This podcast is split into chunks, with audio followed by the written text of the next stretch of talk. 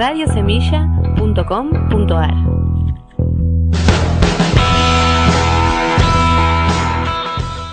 Buenas tardes a toda la radioaudiencia de Barritando Enfermería.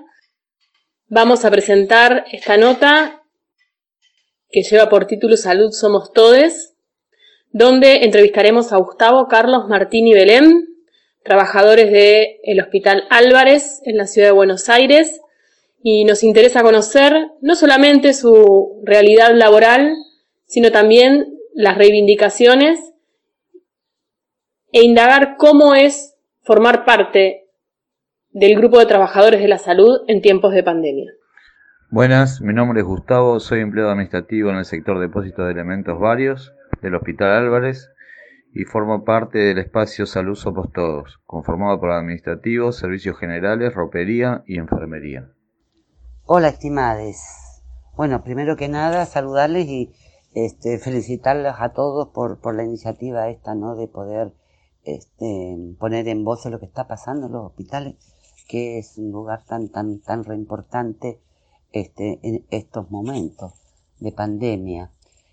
Lo que quisiera preguntarles a todos y todas eh, es sobre los protocolos, como decía ahí arriba, y mm, la pregunta en concreta es, ¿quién hace los protocolos? ¿Cómo se elaboran? Ah, bueno, y a continuación es para ustedes, ¿quién tendría que, quién tiene los saberes para hacer esos protocolos que se supone son de cuidado para los laburantes y, pacientes? Em, ¿Son adecuados estos protocolos? Según la, práctica enorme que tienen ustedes en, esta tarea. Por otro lado, ¿quién, ¿quién controla que se cumplan esos protocolos? ¿Deberían ser todos iguales en todos los servicios, en todos los lugares, en, todos los hospitales? Bueno, son preguntas generales y mm, a medida que ustedes vayan, vayan charlando por este medio, ahí voy a, voy a volver a preguntarles seguramente bueno, bueno, nuevamente lo, felicito por, por esta iniciativa tan necesaria. Hola, mi nombre es Belén, soy personal de salud en el sector ropería del Hospital Álvarez. Y en cuanto a los protocolos, eh, yo voy a hablar particularmente de la ropería. Este, el sector se encuentra dividido en dos partes. Eh, tenemos un espacio sucio y un espacio limpio en el cual dentro del espacio sucio se debe utilizar el mismo protocolo que utiliza un profesional con el paciente por ser contacto estrecho. Eh, debido a que nosotros realizamos manualmente el conteo de ropa de paciente, luego de terminar con esta labor se debe descartar el material de protección y por supuesto desinfectarnos para poder eh, realizar la siguiente tarea, siempre con barbijos colocados correctamente, así poder manipular la ropa de cama limpia y trasladarla a cada sala del hospital. Nuevamente, al hacer el traslado, hay que volver a colocarse todo el protocolo correspondiente para hacer la entrega de manera segura. En función de lo que nos comentaba recién Belén, me gustaría preguntarles cómo vieron afectado su rutina laboral, no solamente por la utilización de equipos de protección personal, sino también en lo referido a los turnos, la rotación, si es que la hay, y la cantidad de materiales que disponen para cuidarse ustedes. Desde que empezó la pandemia, eh, vamos todos los días, al principio con permisos de circulación y bueno, veníamos cobrando un bono que nos iba dando el gobierno nacional y el gobierno de la, de la ciudad de 5 mil pesos eh, y decidieron que eh, lo iban a pagar para la parte administrativa y mantenimiento, ropería, digamos, eh, hasta septiembre. En octubre ya no nos corresponde el bono. Porque parece que ya no somos esenciales. Y bueno las licencias se, se cortaron no, no nos podemos tomar días, eh, hay gente que tampoco se puede escudar.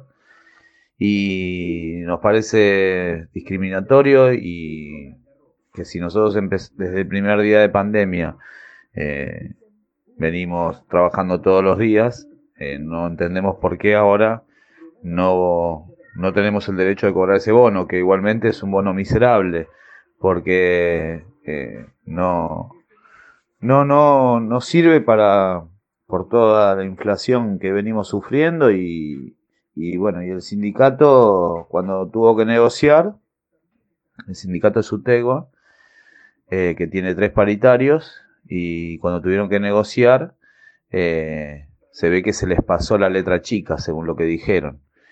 Eh, así que, bueno, tuvimos una asamblea el día de ayer, donde los delegados del hospital nos dijeron que se iban a juntar en el día de, de mañana para ver qué resolvían.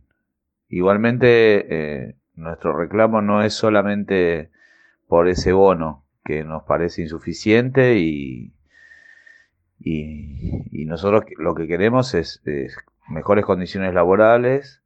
Eh, pedimos también eh, una actualización del salario porque necesitamos que, que si viene plata que venga en blanco, que, que vaya al salario directamente y no esperar una migaja como un bono que si están dispuestos a darlo eh, no eh, depende de, la decisión de ellos nada más y además lo que pedimos es que haya una recomposición salarial acorde a la canasta básica eh, porque nuestros sueldos se fueron deteriorando y, y, digamos además de estos bonos no, no estamos recibiendo ningún aumento ni ni se están juntando eh, en la paritaria para, para, para lograr algo importante.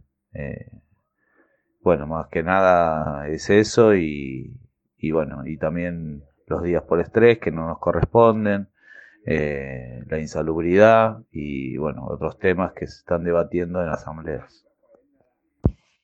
En función a lo que nos cuenta Gustavo, me gustaría saber cuáles son los motivos por los cuales a, a los compañeros y las compañeras les niegan el escudamiento, eso por un lado, y por otro lado, eh, de qué modo los ha afectado en su vida personal y familiar el tipo de trabajo. Bueno, sí, niegan los escudamientos porque falta personal, esa es la realidad. Y contrataron enfermeras que, que también se enfermaron, o sea que también eh, con un sueldo bajo de 30 mil pesos, contratos de 30 mil pesos. Entonces eso eh, no permite que la gente se escude, por más que tenga un motivo. De hecho, en otros hospitales eh, fallecieron compañeros que por no estar escudados porque le negaron el escudamiento, trabajando se contagiaron y fallecieron. Y después eh, sí, influye, influye bastante porque, o sea, estás todo el tiempo con el riesgo constante, eh, por más que te protejas o lo que sea, eh, en un descuido o lo que pueda llegar a pasar, te puedes contagiar y, y además venís con, vas con miedo a tu casa para no contagiar a, a, tus seres queridos. Esa es la realidad. Eh, influye, influye bastante en, en en todo, en, todo el tiempo, digamos. Es como que estás pendiente todo el tiempo de, de que no tengas eh, nada, eh, que no, no, estés enfermo para, para proteger a tu familia. Hola, buenas tardes. Mi nombre es Martín. Pertenezco, soy empleado del Hospital Álvarez y estoy en el sector de mantenimiento. Nosotros nos encargamos de mantener lo que es el mobiliario en condiciones. Y, bueno, nosotros en el tema de los insumos eh, de protección por el protocolo que requiere tal pandemia, eh, lo tenemos. Yo no he, tenido inconvenientes en, recibir tal insumo eh, para tener protección para entrar a las salas. Lo que a mí me afectó, y calculo que a mis compañeros también, es que, bueno, se nos cortaron los francos, eh, se nos cortaron las vacaciones, eh, por, por, obvias razones, ¿no? Pero bueno, el reconocimiento salarial la verdad que es lamentable, como decirlo, paupérrimo, quedamos más de 10 mil pesos abajo de la canasta básica, el bono realmente no sirve para nada, porque es una manera de, discriminarlos a nosotros que hoy en día estamos eh, eh, en, batalla eh, para combatir tal, virus.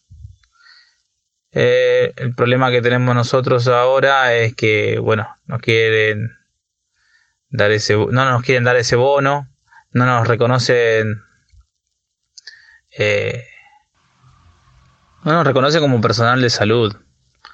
Eh, yo entiendo que hay gente que tiene conocimiento, como decir enfermería, que si bien están padeciendo, porque muchos no nos quieren reconocer como enfermero y lo reconocen como administrativo, el médico eh, tuvo un reconocimiento. Eh, nosotros no dejamos de estar expuestos a tal virus. Desde que comenzó la pandemia se nos cortaron todos los beneficios eh, que teníamos. Yo recuerdo cuando empezó marzo que la ciudad estaba deshabitada, porque estaba deshabitada, y sin embargo nosotros seguimos yendo a trabajar. Y como sigo, como dicen mis compañeros, ¿no? No reconocen, no reconocen el salario de, del trabajador, del laburante. Y encima ahora no quieren sacar el bono de octubre es lamentable que tengamos que estar eh, reclamando esto cuando tenemos supuestamente, entre comillas, un gremio que nos representa y que no tendría que por qué haber pasado de haber dado el ok de quitar el bono en octubre. Y no me vengan con la letra chica. Esto está armado y arreglado de esta manera. La gente se cansó. El reclamo que estamos teniendo nosotros. Y gracias a Dios tenemos el apoyo de mucha gente que realmente lo está cobrando. Y eso es buenísimo porque eh, es totalmente injusto, totalmente injusto que tengamos que estar padeciendo esta situación cuando eh, cuando la gente los empleados que estamos ahora excluidos de tal bono eh, sigamos, sigamos haciendo el trabajo que nos compete y tengamos que seguir reclamando sin necesidad cuando tienen que reconocerlo los de arriba. Otra cosa que me gustaría preguntarles es cómo se fueron organizando eh, como trabajadores y eh, cuál es el funcionamiento de, de, las asambleas teniendo en cuenta que, bueno, justamente durante el aislamiento social preventivo y obligatorio eh, hay que mantener cierto distanciamiento, uso del tapabocas, etc. Y cómo van este, trabajando los diferentes reclamos o la modalidad en que estos reclamos eh, son llevados adelante a lo largo del tiempo. Bueno, las asambleas se hacen eh, en el patio del hospital con distanciamiento, tapaboca, ¿no? con todos los recaudos. y bueno, los compañeros expresan lo que piensan, digamos, con respecto a todo esto, pero todavía está medio como eh, anárquico, digamos. Si bien eh, hay muchos sectores que apoyan y que también participan de las asambleas, como por ejemplo los enfermeros, que también están padeciendo la falta de personal, eh, apoyan el reclamo y, y bueno, y en realidad lo estamos instrumentando eh, entre todos, un poquito de cada uno, con gente que tampoco tiene experiencia gremial, pero bueno, se cansó, se cansó de, todo esto que viene sucediendo, de que el gremio no, no tome las armas como debe ser. Eh, entonces, eh, bueno, somos como un grupo de autoconvocados proponiendo medidas a medida que, van surgiendo las cuestiones. Eh, si bien algunos delegados eh, aparecen en, las, asambleas, eh, la gente se expresa y, bueno, y obviamente que hay un gran descontento por un montón de cuestiones eh, referidas a, todo esto, ¿no? ¿Cuáles son entonces las medidas de acción directa eh, que proponen en las asambleas? Eso por un lado, y si por otro lado han hecho algún tipo de eh, intervención judicial en lo relativo a, bueno, descansos francos, escudamientos, etcétera. Bueno, nosotros estamos con medida de fuerza los días lunes y viernes, o sea, mantenimiento, ropería y administrativo, que somos los, más afectados con respecto al bono. Eh, y no estamos entregando eh, parte de, depósito, no estamos entregando materiales. En servicios generales no está trabajando eh, ninguno de esos dos días después de las 9 de la mañana. Y por ahora las medidas que podemos tomar son esas porque después la parte de consultorios está bastante perseguida, digamos, y, digamos, al no tener el apoyo gremial es como que la gente tiene miedo y, bueno, estamos viendo a ver de, cómo seguimos el reclamo.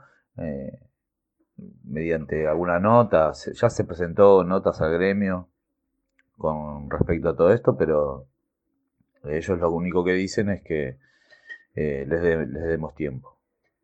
¿Y las presiones desde dentro del hospital eh, vienen de un solo sector, de más de un sector? Eh, ¿Los compañeros y las compañeras tienen miedos porque hay antecedentes de represalia frente a una posibilidad de medida de protesta? ¿cómo, es ese el, el contexto?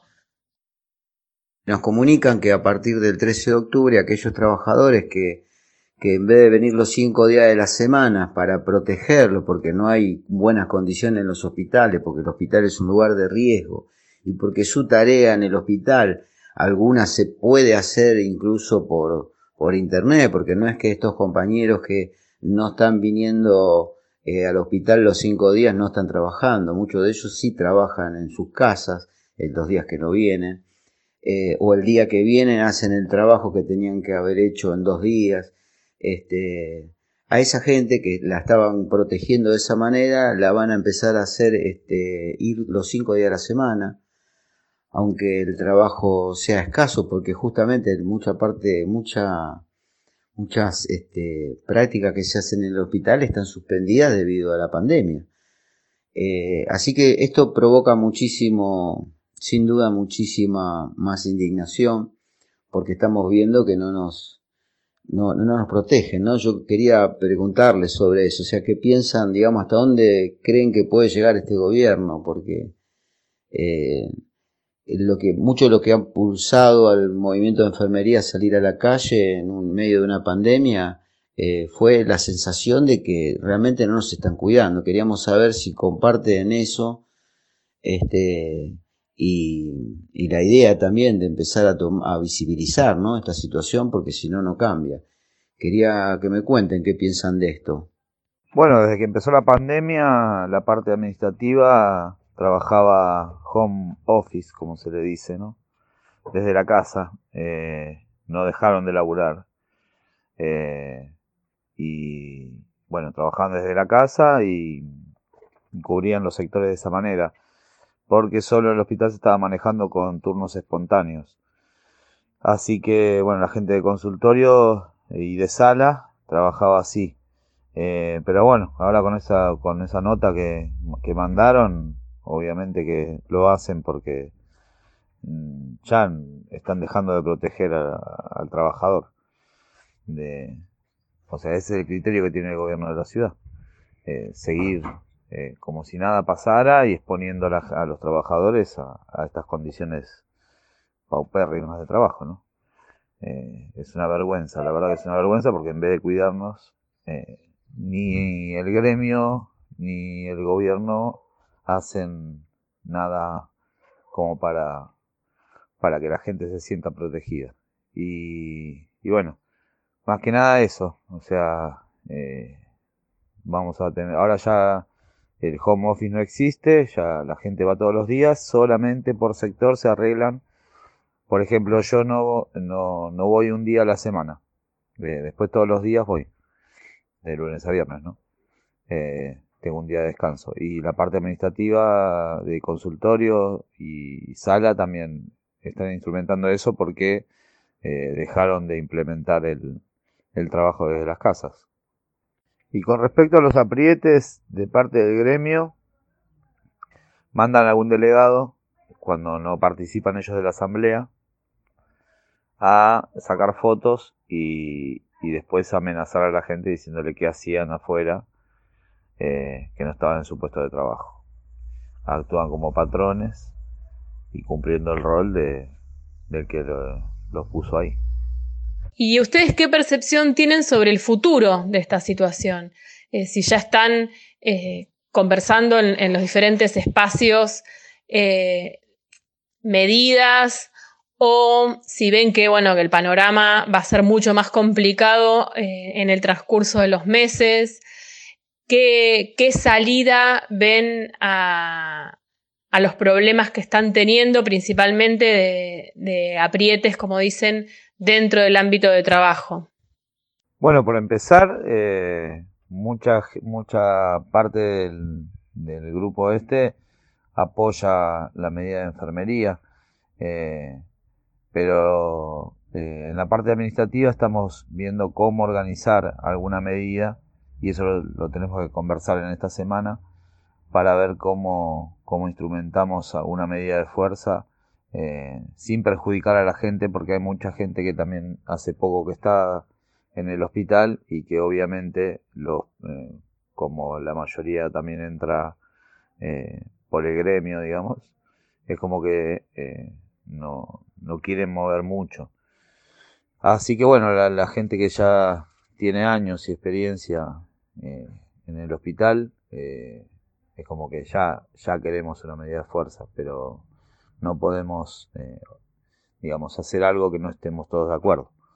Eh, la idea es que poder instrumentar alguna, alguna medida eh, para hacer sentir el reclamo. Bueno, estar, que ustedes nos hayan hecho este reportaje, digamos, se visibiliza un poco más la situación y, y bueno, esperamos el apoyo de la, de la comunidad, que, que es lo más importante también, porque si no, es como que abrimos muchos frentes y, digamos, el resultado va a ser que se le agarren con los trabajadores por, por una medida de fuerza.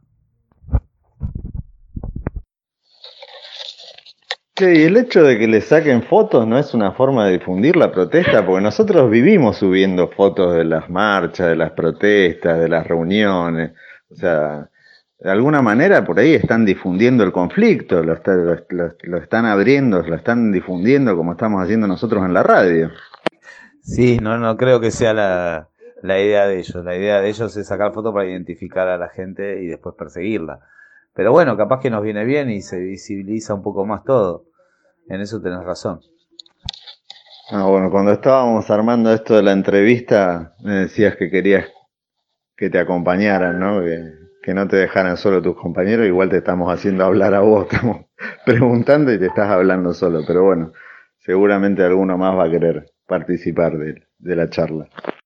¿De qué manera notan ustedes que se han deteriorado las condiciones de trabajo y eh, en el caso de haber mejoras, dado el contexto, cuáles fueron? El deterioro que hubo a mi criterio fue la gran demanda para poder eh, organizar los sectores y modificar los sectores nuevos de internación.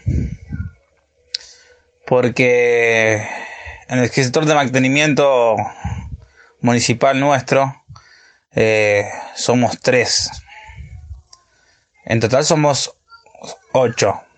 Pero esos tres es lo que se encargan del mobiliario, como te lo explicaba. Y los otros se encargan de entregar los insumos a los sectores como ser equipo de, de COVID, protección COVID y los líquidos que serían suero y, demás. Beneficio a nivel personal y calculo que mis compañeros no encontramos ninguno. Lo que sí se veo entre lo malo, que yo es a mi criterio, ¿no? Que al recibir equipo, equipación de, terapia intensiva, el, hospital como que se reforzó y tiene algo de modernidad. Pero a nivel personal, y como te lo vuelvo a decir, a nivel salarial, muy deteriorado.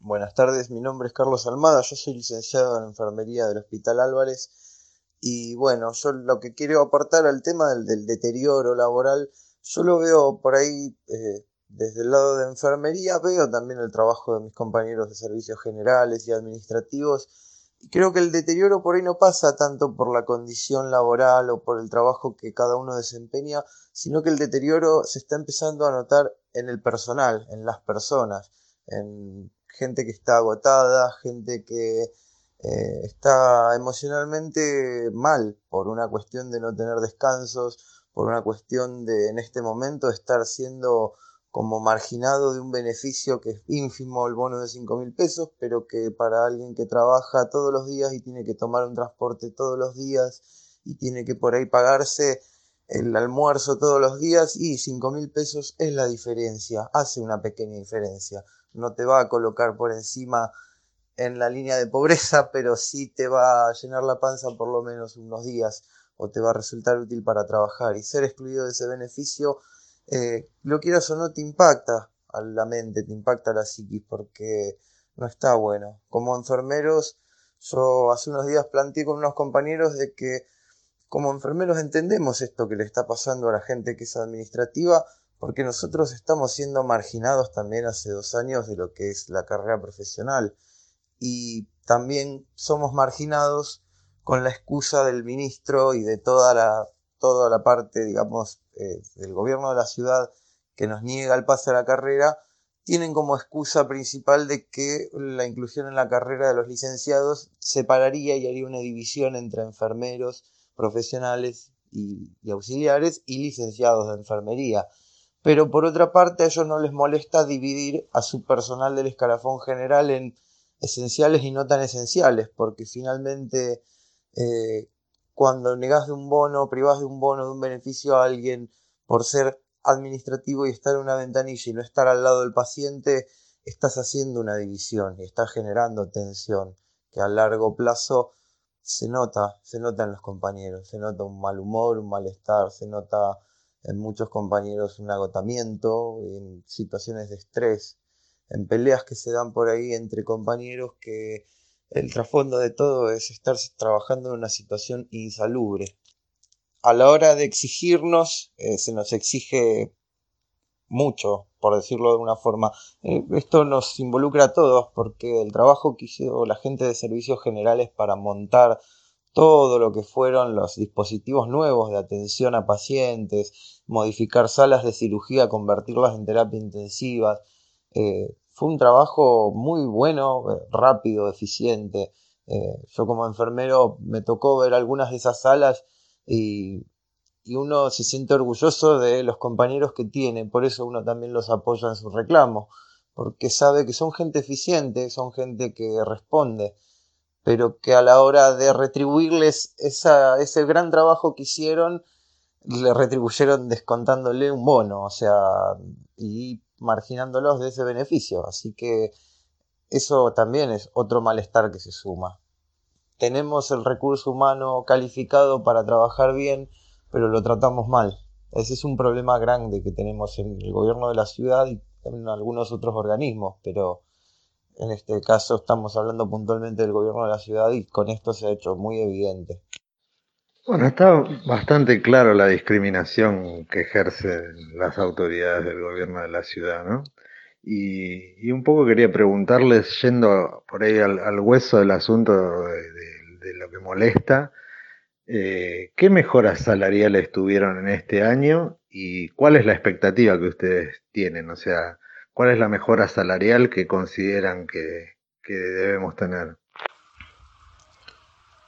En mi caso, lo que me pasa a mí ahora en este momento es que considero que no se me está reconociendo por mis conocimientos que yo tengo. Yo entré en el 2010, en mayo de 2010, entré como oxigenista, pero compartía camillero. Yo entré compartía camillero siendo oxigenista. Fui casi dos años oxigenista. Después pasé a ser camillero. Estuve hasta el año 2016 como camillero. Y de ahí pedí el pase a, al sector de herrería de mantenimiento. Eh, gracias a Dios tengo muchos conocimientos por mis estudios. Y hasta el día de hoy estoy tratando de que se me reconozca en el sector donde estoy trabajando.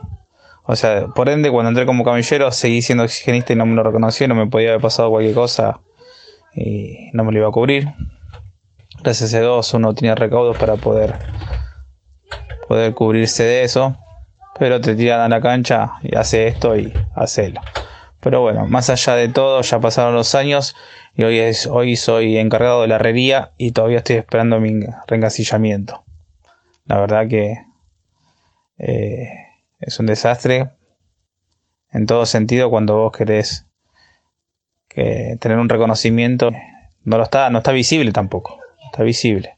Hay que esperar, esperar años y años y años y años y todavía no, no llegan, no llegan, nunca llegan los reconocimientos. Esto quiere decir que efectivamente estás cumpliendo funciones, tareas por las que, las que no te están pagando. ¿Y, de quién depende este atraso en el reencasillamiento? O sea, ¿por qué no, no se hace efectivo tu, tu cambio de función y que te paguen por la tarea que haces? En su momento habíamos elevado, si no mal recuerdo, entre hace dos o tres años, una nota eh, pidiendo el recancillamiento y a los meses largos, tuvimos una respuesta que fue negativa. Nosotros nos dirigimos eh, al sector de, de recursos humanos y la respuesta que nos dieron ellos es que esperemos que todavía eso no se podía resolver por el momento. Y te estoy hablando más o menos hace fácil dos años o más que le vamos a nota y el reclamo del recasillamiento para, todos los afectados, ¿no? Porque hay mucha gente que no, que está cumpliendo función y sin estar encasillada. Y también teniendo en cuenta, ¿no? Que vos hablas del 2010, estamos en el 2020, han pasado unos cuantos años eh, y, en el medio hubo una actualización del, escalafón, ¿no? O sea, se actualizó el escalafón, pero no te actualizaron a vos. Porque tuve la mala suerte de que en el momento de que yo eh, hago el traspaso, se habían hecho en ese momento el escalafón y llegué tarde.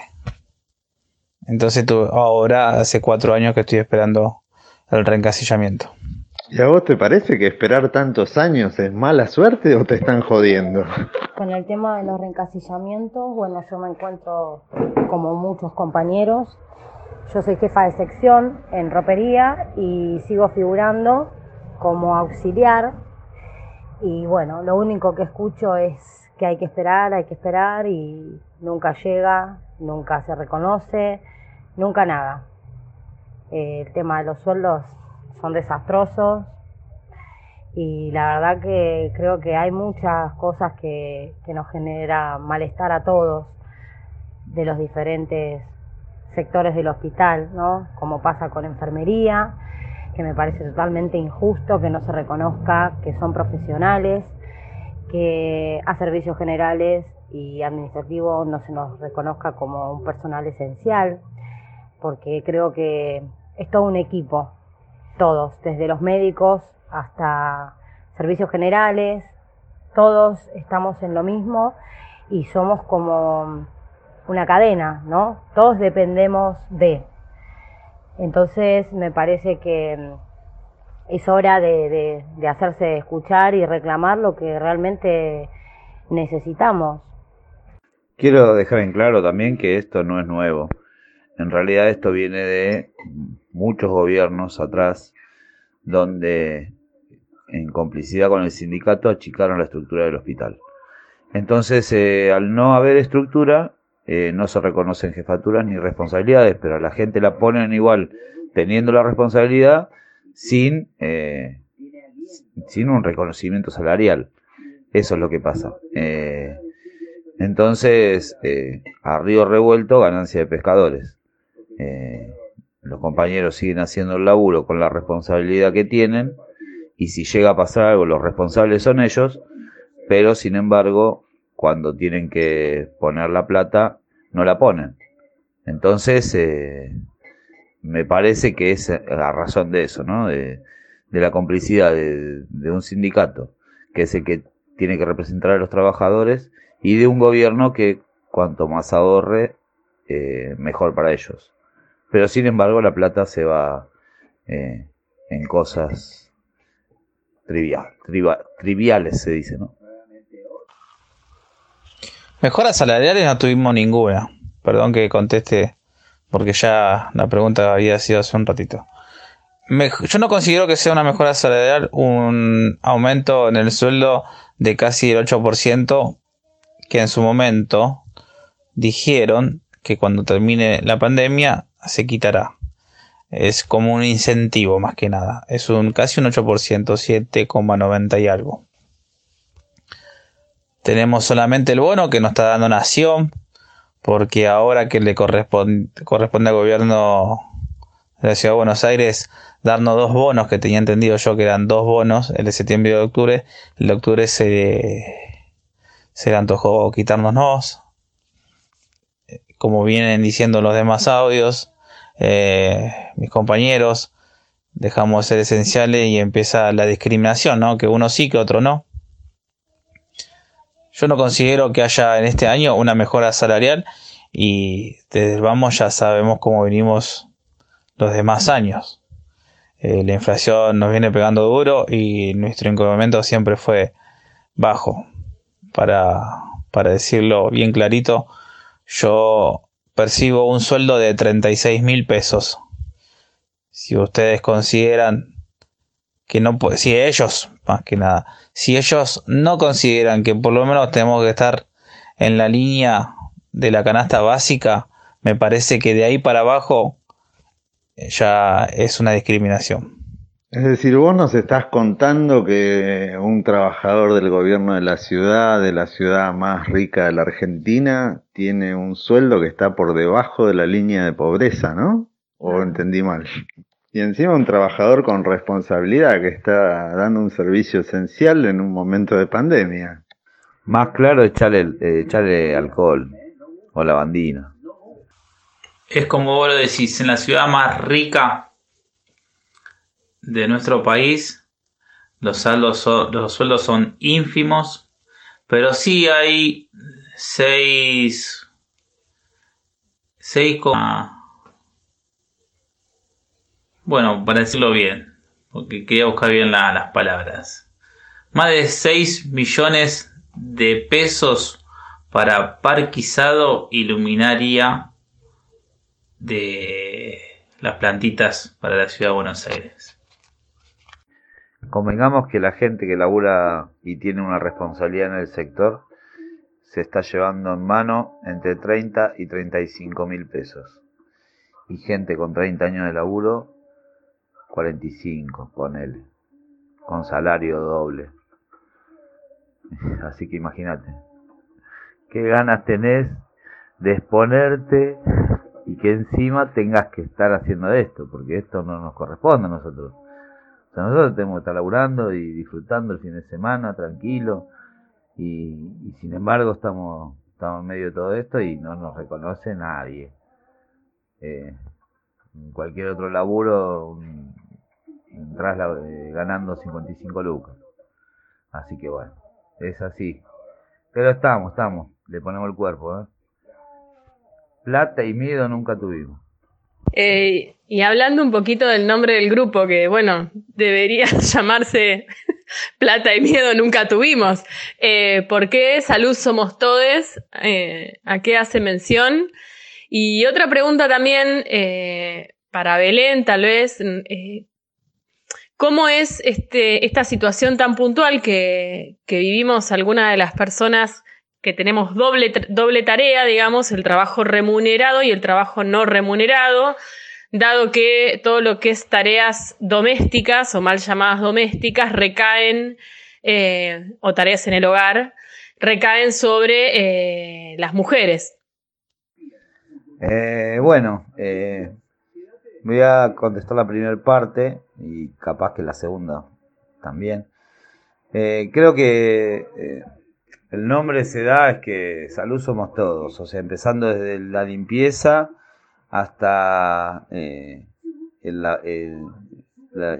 primer eslabón de todo el sistema de salud en un, o de la, orga- la organización de un, en un hospital depende de todos, todos formamos parte. Entonces, por ese lado el todo es ¿no? de la discriminación también, porque es como que nos quieren desunidos o que cada uno pelee por su lado y, y en definitiva somos todos uno. Es así. Si no está, si falta uno, recarga al otro y la tarea no es igual y no sale bien.